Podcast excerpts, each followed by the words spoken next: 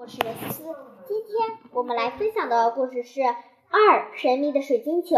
我正端详着水晶球，爸爸说：“杨哥，快回家吧，天很晚了，妈妈一定等急了。”我将水晶球装进书包里，心想：它看起来精致的，没准儿是件宝贝呢。哼，刚才它砸了我的头，我把它没收了。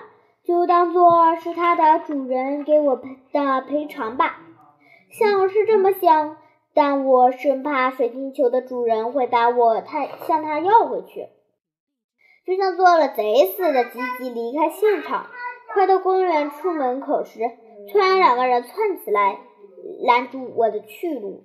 我定睛一看，是两个比我大一点的男孩。他们留着半长不短的头发，叼着嘴里叼着烟，一胖一瘦，一矮一高，跟像说相声似的。我后退两步，问道：“你们想干什么？”瘦竹竿朝我喷了一口烟，说道：“烟抽完了，借点钱买烟抽。”我被呛得直咳嗽，摆手说：“我没钱。”矮冬瓜一把抓住我的衣领，说。嫂子，别敬酒不吃罚酒。我说我真的没有钱，不信你们搜，拽到了全，搜到了全归你们的。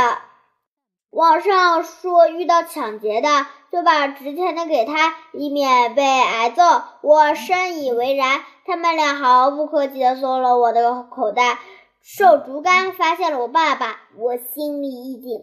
瘦竹竿又把爸爸塞回我的口袋，嘲笑道：“我从来没长见过长得这么丑的娃娃，你的口味真重。”爸爸肯定气得直冒烟。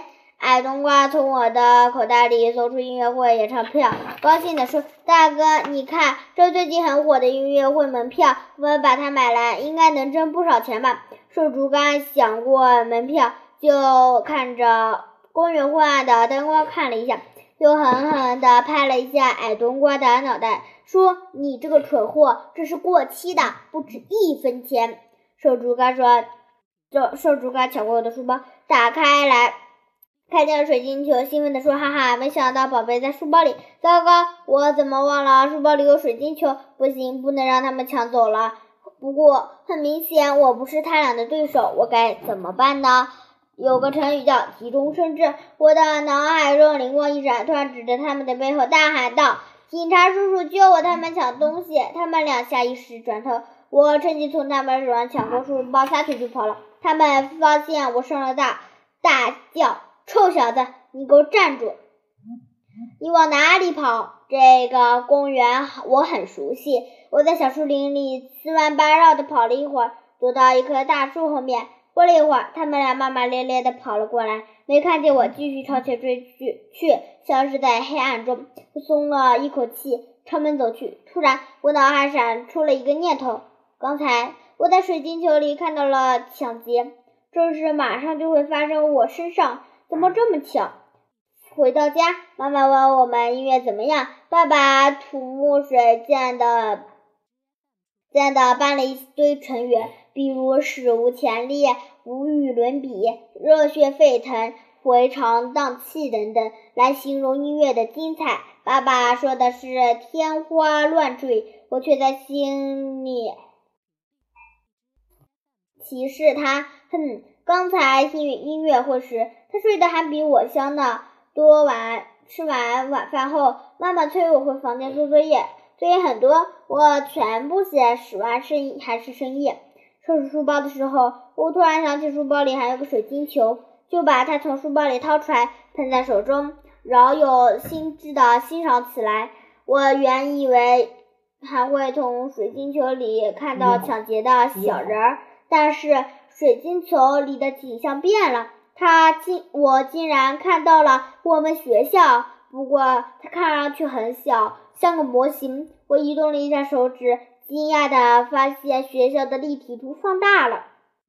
咦，这是什么回怎么回事呢？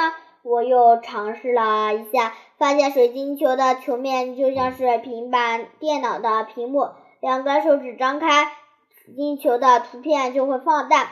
手指靠拢，图片就会缩小。我不由得一阵兴奋。天哪！我捡到了什么宝贝？爸爸看见了水晶球球的景象，也很吃惊。这时，我们俩都注意到学校模型的教室里有许多小人儿，他们全都是活动的。爸爸说：“杨哥，快放大，再放大！”我用手指划水晶球的表面。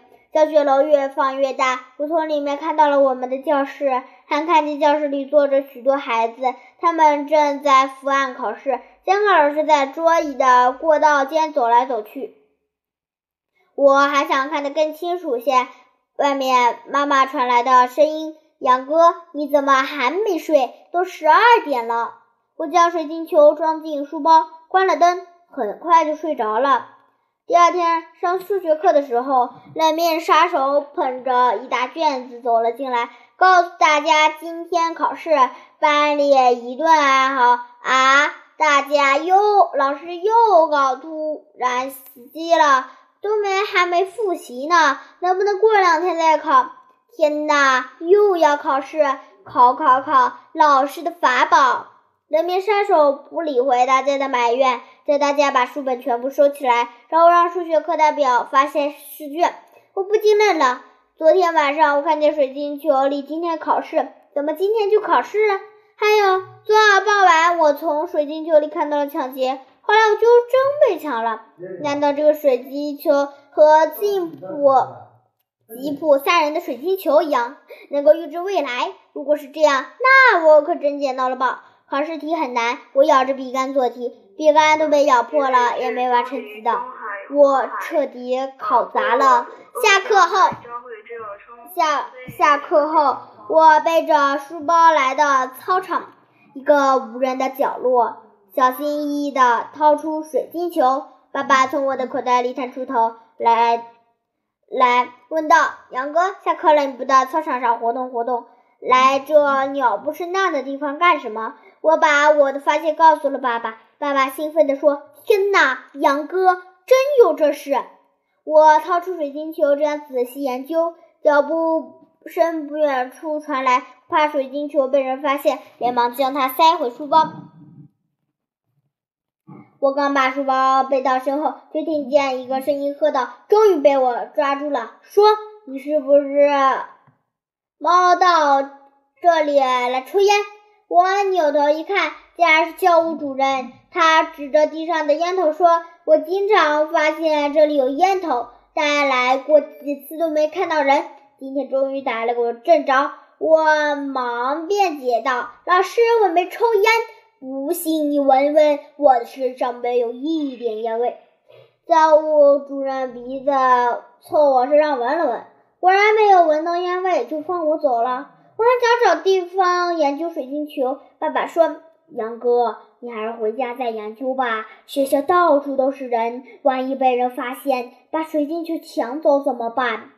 爸爸说的有道理，我只好忍在心中的蠢蠢欲动，苦等放学。